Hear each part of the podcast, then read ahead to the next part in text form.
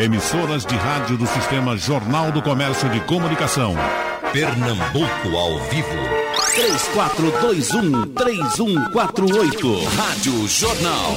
Começando o nosso debate com o historiador José Nivaldo Júnior e com o doutor Jorge Trigueiro, presidente do Sindicato dos Hospitais. Quando se pergunta um historiador falando de cloroquina, a história é a seguinte: professor José Nivaldo Júnior é especialista em Maquiavel.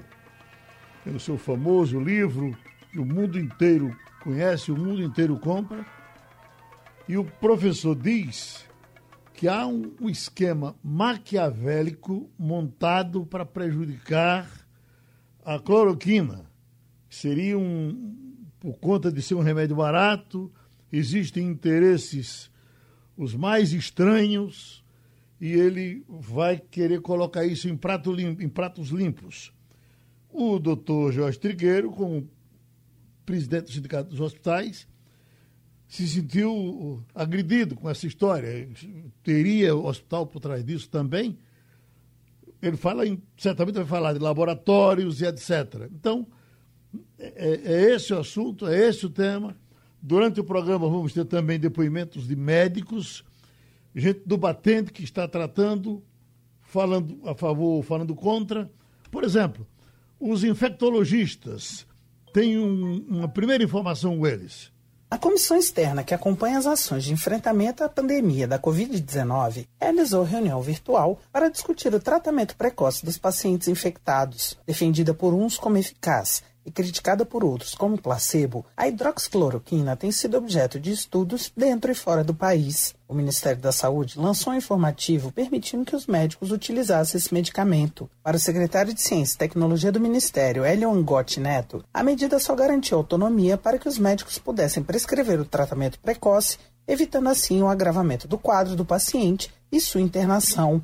Ele lembrou que, mesmo que não exista evidência científica, Alguns estudos demonstram que a cloroquina é eficaz no tratamento precoce da doença. Infelizmente, o mau uso que tem ocorrido da expressão evidência científica tem sido utilizado de uma forma um tanto politizada, o que é uma pena. Há uma politização excessiva de uma questão eminentemente técnica. Isso tem gerado desinformação, medo, adoecimento. Há uma certa confusão de conclusões. Pessoas estão tirando conclusões de um artigo que trata, por exemplo, de pacientes graves em quadros tardios, estão aplicando para criticar um tratamento precoce. Então não dá para misturar uma coisa com a outra. Mas o representante da Sociedade Brasileira de Imunologia, João Viola, afirmou que o uso da hidroxicloroquina para tratamento de pacientes com Covid-19 não tem nenhuma evidência científica e nem comprovada utilidade. Até o momento, a Sociedade Brasileira de Imunologia acredita que a doença Covid-19 não tem nenhum tratamento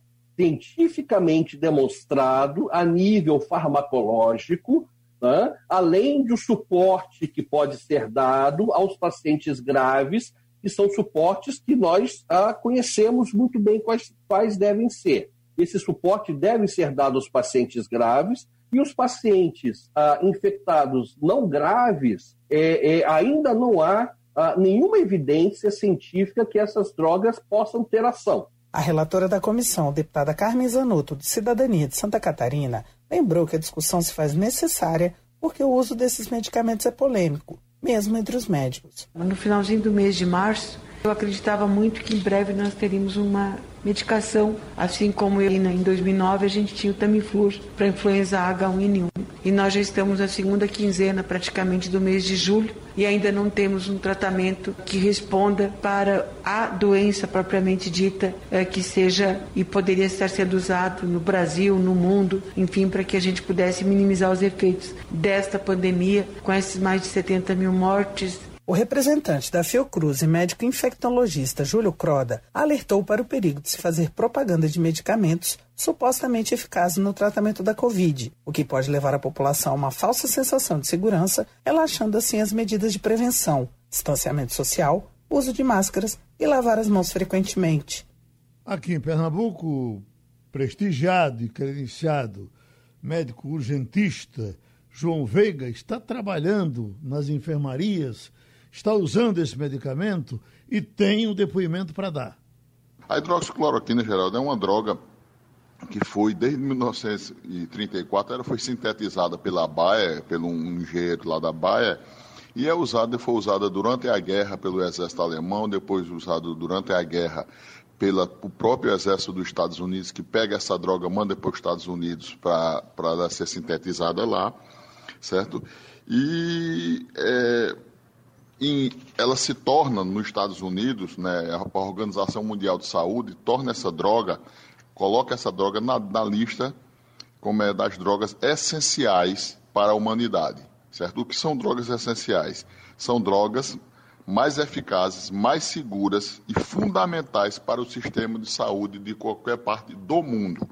Então, a droga cloroquina, a minha experiência é muito boa. Eu tratei mais de 100 pessoas com sintomas de Covid, inclusive a minha filha, inclusive eu, a minha mulher, vários médicos eu tratei a hidroxicloroquina.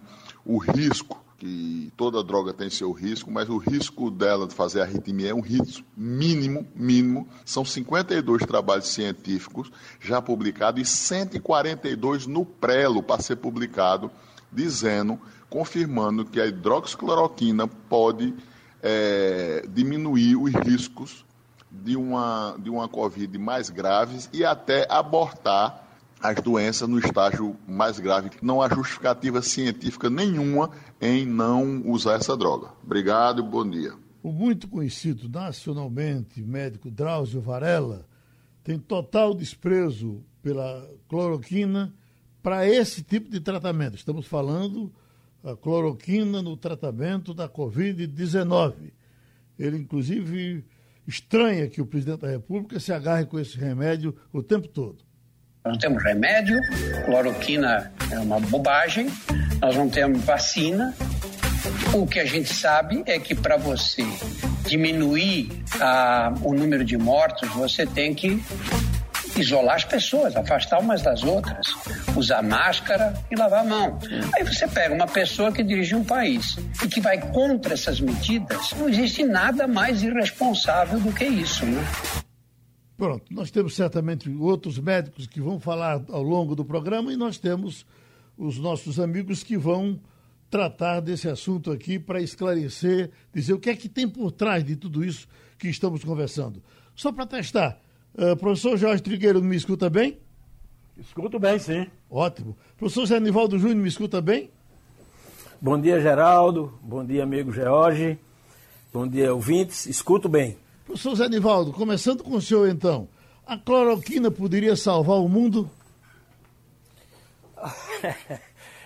Geraldo, eu sou historiador, eu sou comunicador e estudioso de ideologias e manipulação de massas. A minha abordagem do tema não é medicamentosa. Não, não vou discutir. Dr. João Veiga, explicou o suficiente para que eu não precise falar de droga. Salvar o mundo? Com certeza, não. A Covid é uma virose e, como as pessoas sabem, todo mundo sabe, não existe nem remédio para virose, nem vacina definitiva para virose.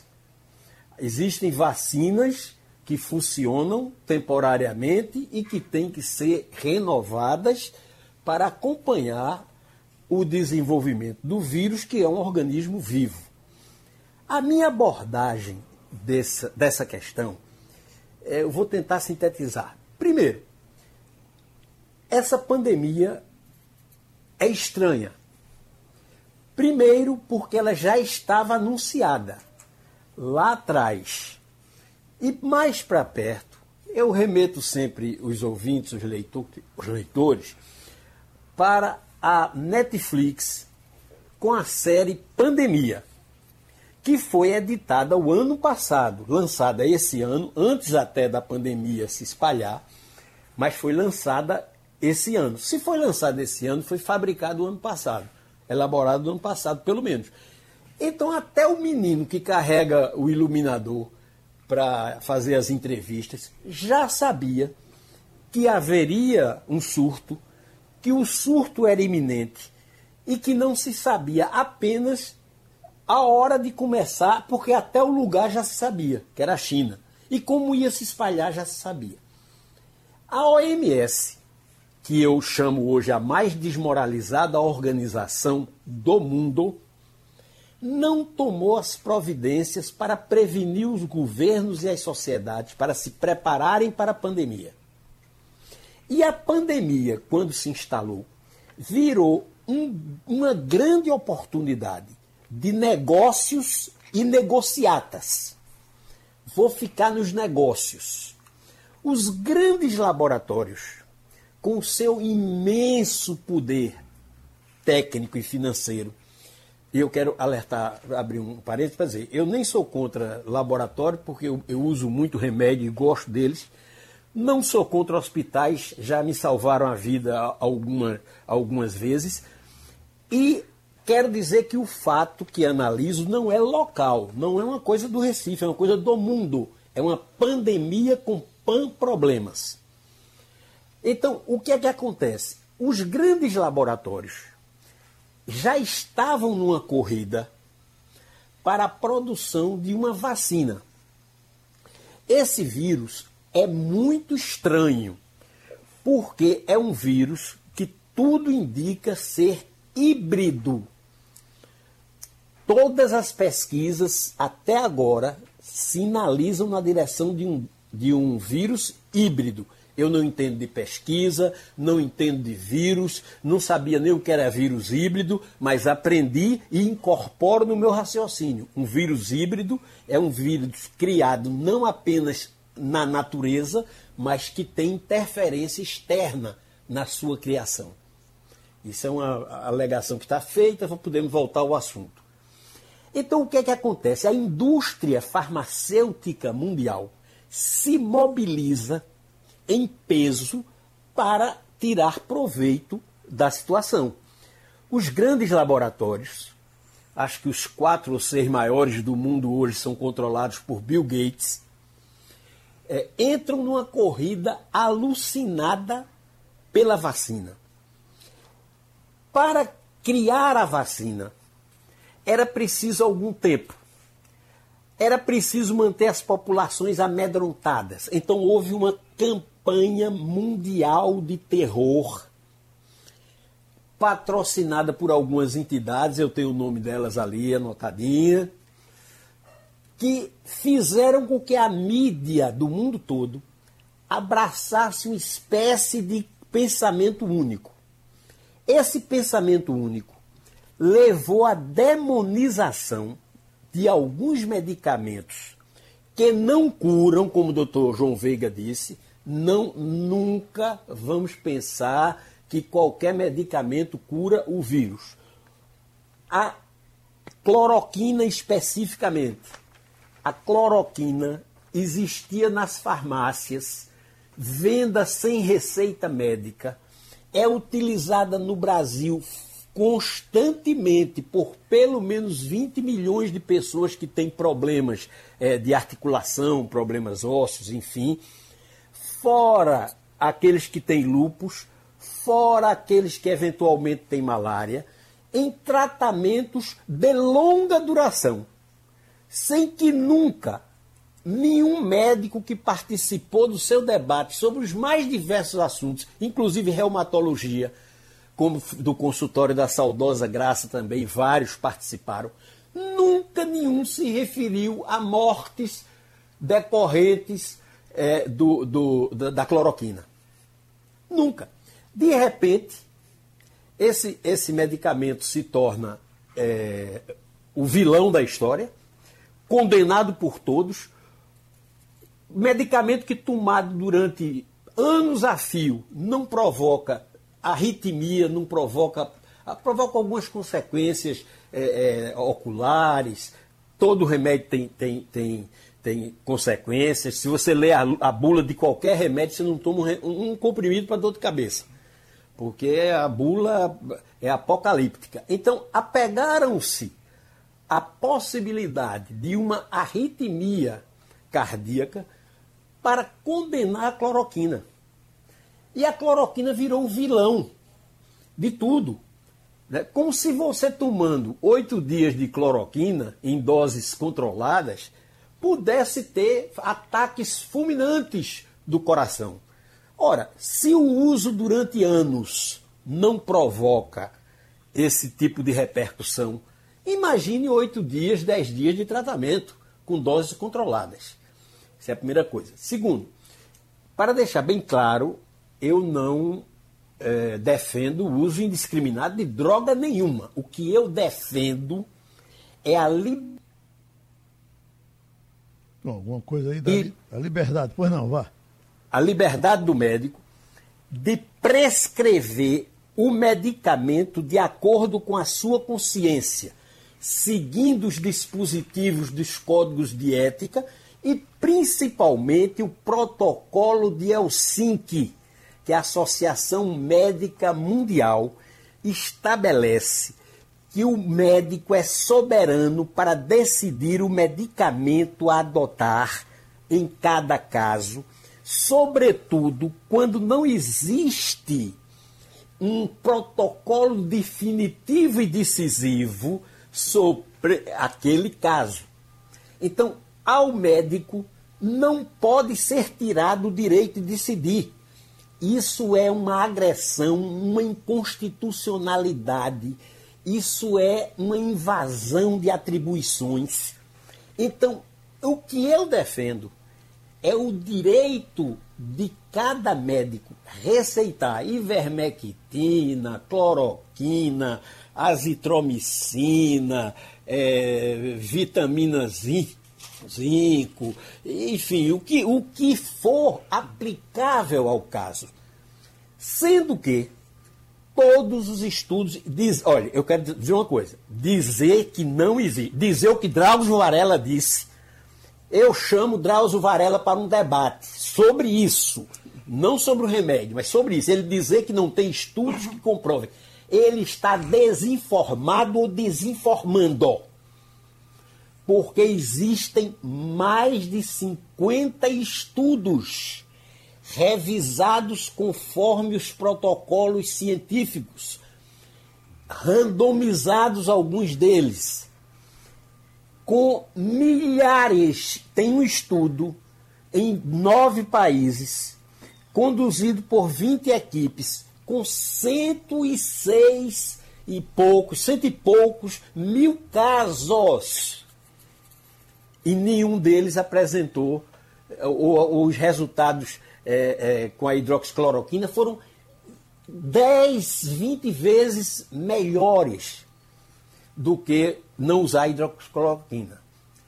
Então, o, o caso do francês, que é emblemático, é, o, o Raul, que é um cientista, o maior cientista, o maior virologista do mundo é ele. Ponto. Prêmio Nobel, nove vírus isolados, um índice de H. É, é, é, é H é é o índice de influência científica altíssimo e tal. Ele fez um estudo com mais de 3 mil pessoas e não encontrou perigo para o uso da cloroquina. Para acabar com essa, com essa discussão da cloroquina, que eu não, não sou médico, mas veja a pesquisa, essa pesquisa agora do, do, do, do Henry Ford, Centro de Saúde lá dos Estados Unidos, eles lá anunciaram como a conversa definitiva, acabou a discussão da cloroquina. E se você olhar os países e os resultados, aqueles que usam a cloroquina de forma precoce, na hora certa, prescrita pelo médico, com a combinação adequada às circunstâncias do cliente, como todo medicamento deve ser. Então, você vê que os resultados onde se usa a cloroquina são infinitamente melhores. Basta você comparar a Marseille na França, onde o Dr. Raul consegue 0,5 de letalidade, morre gente mas é 0,5% dos infeccionados. Enquanto na França como um todo é 24% dos infectados. É uma coisa tão, tão calamitosa que o doutor Raul foi chamado para uma CPI como, digamos assim, como réu, e saiu de lá tendo derrubado o ministro e, e começando uma onda de, de, de, de processos dos parentes dos, das vítimas contra o ministro, contra o governo, contra os hospitais e contra os médicos. Falei dos hospitais, vou encerrar para passar a palavra ao doutor. É, enfim. Doutor Trigueiro. Trigueiro, é a cabeça. Doutor Georges Trigueiro. É, então deixa eu Os pedir. hospitais pois não. não são apenas no Brasil. Não é o caso de Pernambuco. É no mundo todo. Os hospitais adotaram uma política universal, já que foram impedidos das suas atividades habituais. Eu, eu acredito, inclusive, que nenhum hospital está satisfeito com essa, com essa pandemia, porque eh, eles estavam muito bem operando lá, cuidando dos pacientes de câncer, de, de outras doenças, enfim, cardíacos, etc, etc, etc, que é um alerta que eu quero fazer. Esse povo não está sendo atendido e essa conta vai ser cobrada mais adiante da sociedade. Bom, os hospitais proibiram o uso da cloroquina. Às vezes proibiram mesmo. Às vezes não proibiram, mas agiram como agora tristemente agiu Einstein com a doutora Nise, que num deslize, mas não numa agressão, nem nenhum preconceito, citou é, campos de concentração como exemplo de intimidação, pessoas que se comportam intimidadas, aproveitou para proibir a entrada da doutora no hospital, porque ela estava prescrevendo cloroquina e esvaziando as UTIs. Vamos trazer mais dois depoimentos de médicos a favor e contra o uso da cloroquina. O doutor Antônio Aguiar Filho é médico pneumologista, mestre em clínica médica e a favor do uso da cloroquina. No caso do uso da cloroquina, da hidroxicloroquina, no tratamento do coronavírus, hoje para mim não existe mais nenhuma dúvida da eficácia desse tratamento.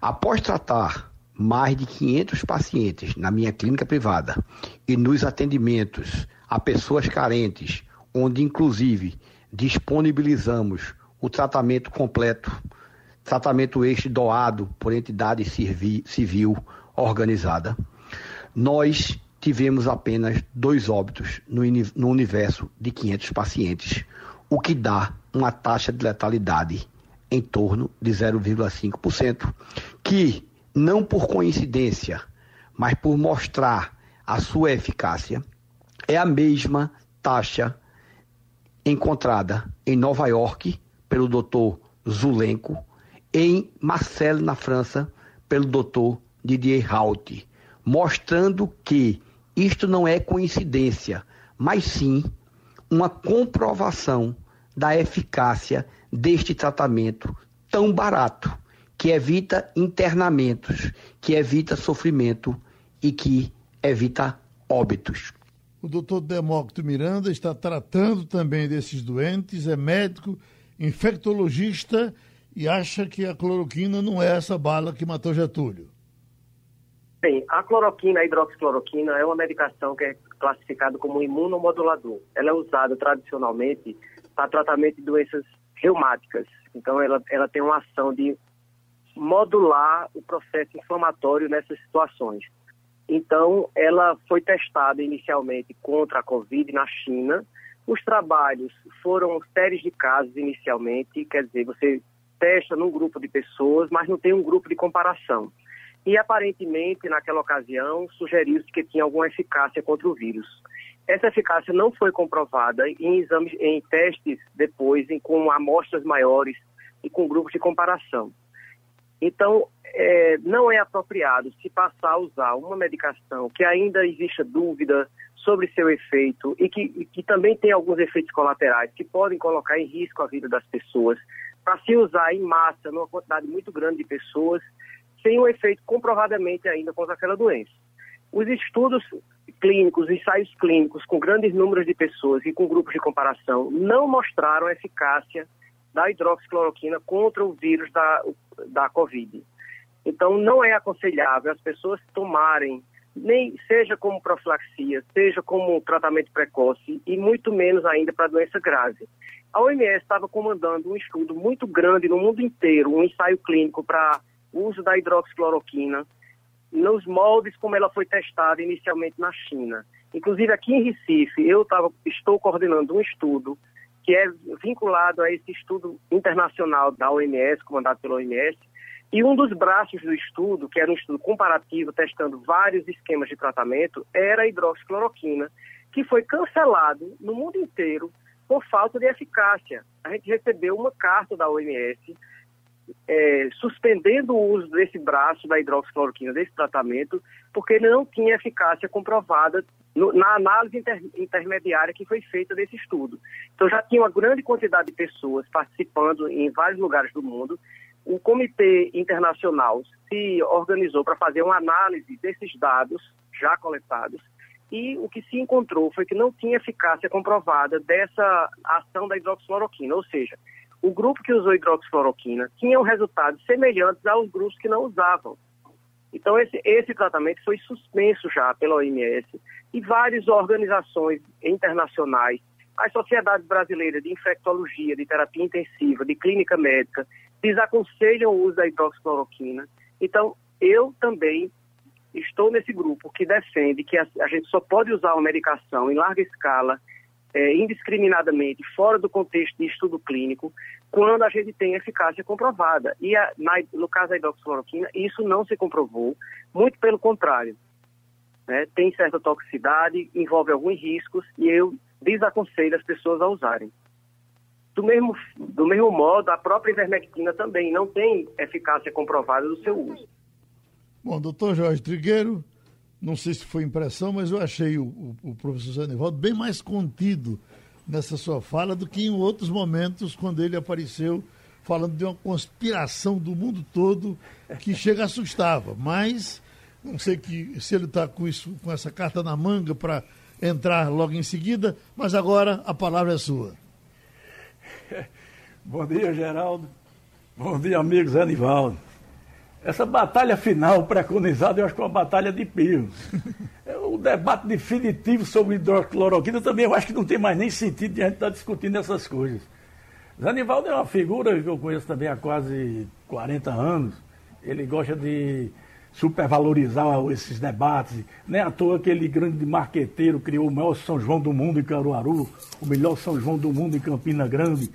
Então, eu eh, confio muito no trabalho dele, inclusive é, há 40 e poucos anos, ele, quando fazia parte de uma empresa com a MMS, junto com o Luiz Montenegro, ele criou um slogan lá para o Alberto Seib, um hospital que eu era médico, hoje eu sou sócio-diretor também, que ele dizia, o seu médico deve interná-lo onde nada, nada lhe falte, e nem a ele. Ou seja, que não falte nada ao paciente e nem ao médico. E assim nós estamos há 46 anos no mercado, disponibilizando medicamentos para o médico e para o paciente, desde que esteja a indicação médica. Eu acredito que os outros hospitais continuam da mesma maneira fazendo esse tipo de trabalho. Hoje, até o próprio Conselho Regional de Medicina publicou uma nota e uma gravação do presidente do CREMEP, a, a, a, citando o capítulo 1, inciso 7 do Código de Ética Médica, onde diz: o médico exercerá sua profissão com autonomia não sendo obrigado a prestar serviços ou que contraria os ditames da sua consciência. Tanto faz ele prescrever ou não, desde que ele esteja consciente que está fazendo o trabalho, ele pode prescrever a medicação. O hospital não tem interferência na conduta da prescrição médica. O hospital não prescreve. O hospital disponibiliza. A irmã de doutor Nivaldo trabalhou também lá no SEIB.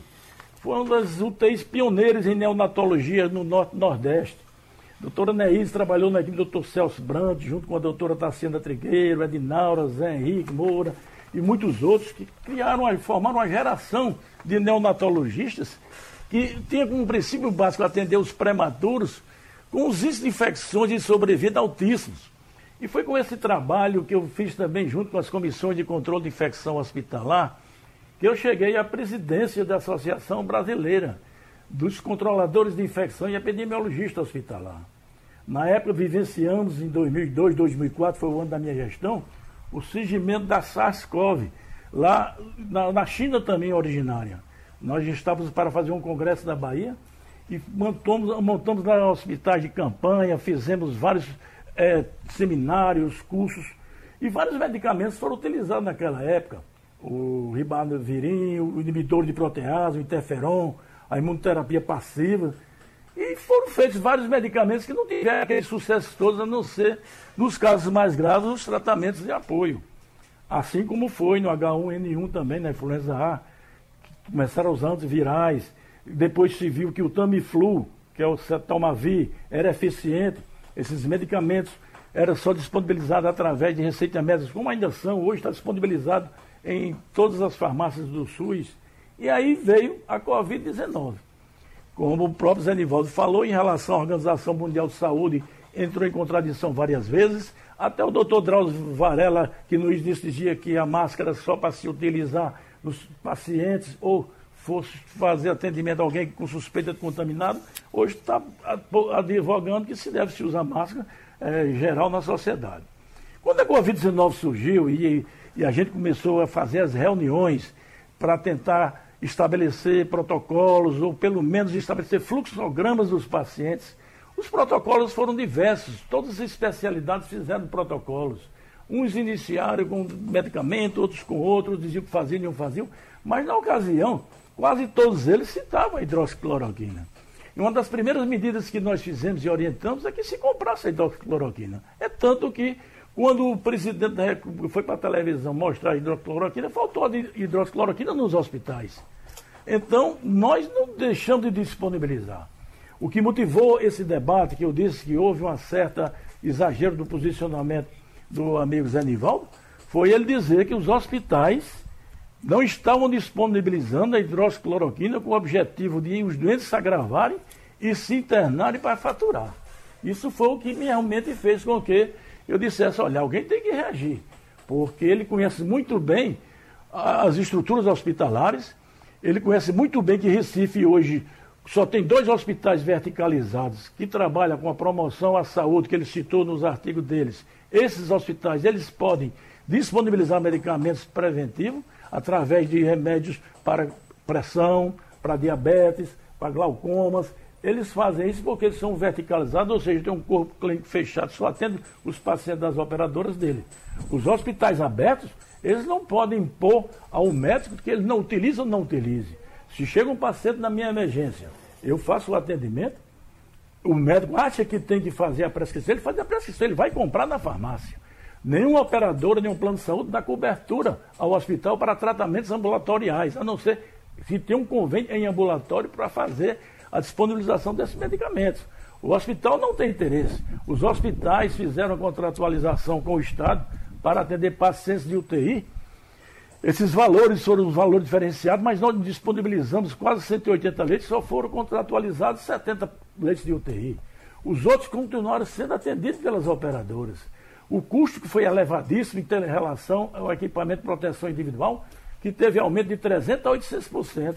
E esses é, é, equipamentos de proteção individual estão dentro da diária global. Os medicamentos que são utilizados no tratamento do agravamento da Covid, eles não são diferentes dos tratamentos que são feitos em outros pacientes que têm síndrome respiratória aguda e grave.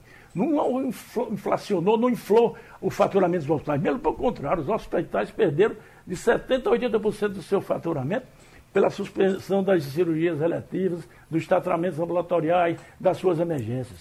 Nós retornamos agora aos atendimentos com 75% da capacidade instalada e não, não estamos ainda com a, o esperado de, da procura dos pacientes. Os pacientes estão passando por dificuldade. O sindicato já fez várias reuniões com o Banco Nordeste, com o Banco é, BNDES. Segunda fizemos com a Caixa Econômica a dificuldade de manter o emprego, de pagar folha, é difícil.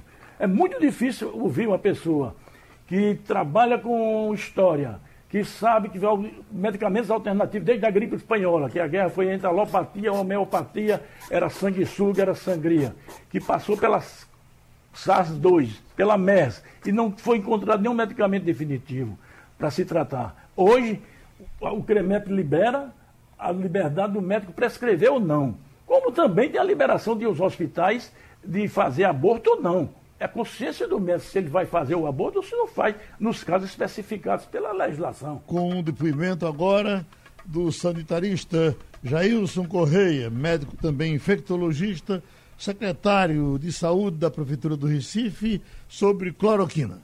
A Prefeitura da cidade do Recife tem se pautado pela ciência eh, e pelas evidências científicas em todas as decisões até aqui na relação, com relação à pandemia. Aliás, com relação à formulação de políticas públicas em saúde. Então, no contexto do, do novo coronavírus, as decisões sobre isolamento, as decisões sobre quando fazer a quarentena rígida, né, as decisões sobre o distanciamento social, mesmo o uso de máscara e outras medidas de prevenção, todas sempre pautadas pelas melhores evidências. Assim como também os protocolos terapêuticos. Né? Então, em algum momento, é, lá no começo, havia ali a indicação de cloroquina, cloroquina hidroxicloroquina para casos graves. Né? Então, a, o surgimento de evidências novas é, fez com que a prefeitura é, retirasse esses medicamentos é, do, dos protocolos de atendimento é, em casos graves, porque além de não encontrar, os estudos não encontrarem benefícios claros dessas drogas, encontraram efeitos adversos importantes. Então, esses medicamentos foram retirados do protocolo da prefeitura, é, seguindo também uma orientação próprio, da própria Organização Mundial de Saúde.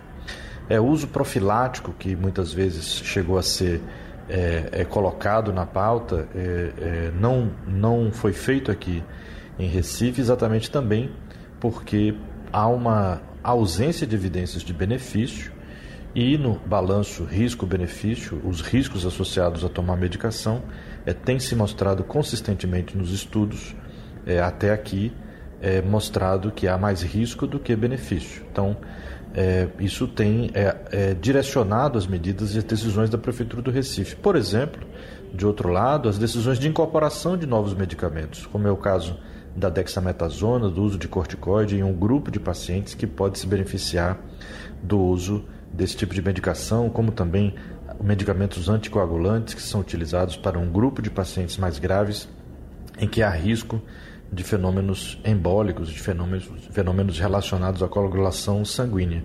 Então, a ciência tem pautado as ações da Prefeitura do Recife e vai continuar pautando essa, essa discussão e a eventual politização desse tema parece é, de tirar o foco das, das questões principais é, que envolvem a responsabilidade das autoridades públicas e das autoridades sanitárias de todo o país e também do mundo. Vamos ver se a gente tem cinco minutos para o professor Zé Nivaldo, cinco minutos para o doutor Trigueiro. E professor Zé Nivaldo, cadê o grande complô do mundo todo contra a cloroquina, contra o povo que não chegou até agora? Chegou, Geraldo. Chegou? Apenas foi dito de uma forma assimilável para todos os ouvintes. Eu não digo que a pandemia foi causada propositadamente. Acredito que o vírus que estava sendo desenvolvido em laboratório escapou um pouquinho antes do tempo as grandes corporações farmacêuticas, hoje orquestradas por Bill Gates, que são as maiores financiadoras da OMS. A OMS tem um orçamento de 2 bilhões e meio por ano. Um bilhão e meio é Bill Gates que dá. Ou seja, manda na OMS. A OMS teve um comportamento tão errático, tão omisso, tão irresponsável que se por acaso tiver um tribunal de Nuremberg dessa pandemia, ali não escapa ninguém. As grandes corporações farmacêuticas mobilizaram seus instrumentos de manipulação da mídia globais, porque são coisas muito poderosas, para montar um pensamento único, para assustar as pessoas para manter as pessoas apavoradas.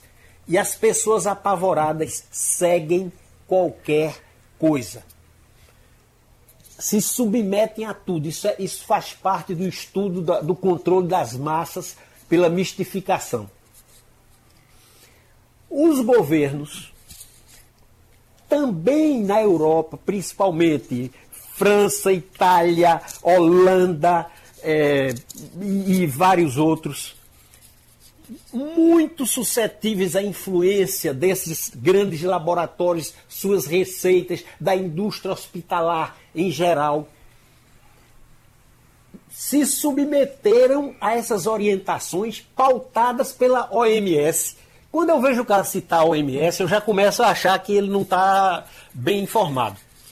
Porque a OMS é uma, é uma instituição incitável hoje, não citável. Tamanho o, a, o, comportamento errático dela. Um dia proíbe a cloroquina, o outro dia permite, aí vem um estudo que é uma fraude desmoralizado, e aí serve para suspender a cloroquina. Dizer que não existe estudos científicos é mentira. Existem 52 estudos científicos inclusive comandados por alguns dos maiores infectologistas do mundo, como esse americano que foi citado, como o francês que foi citado, como um holandês que está proibido de prescrever hidroxicloroquina. Essa história de dizer que é, se respeita o médico, não sei o quê, somente ontem o CREMEP, depois de proibir a, o uso da hidroxicloroquina. Ontem, ontem, liberou o uso pelos médicos. Por quê? Porque é avassaladora a comparação. não regula ninguém assim não, Zé Edivaldo. O CREMEP não Como? manda liberar ou não liberar, não. O CREMEP apenas faz a conduta ética. E está no código ético que o médico tem, tem o livre-arbítrio de fazer o que ele achar mais conveniente.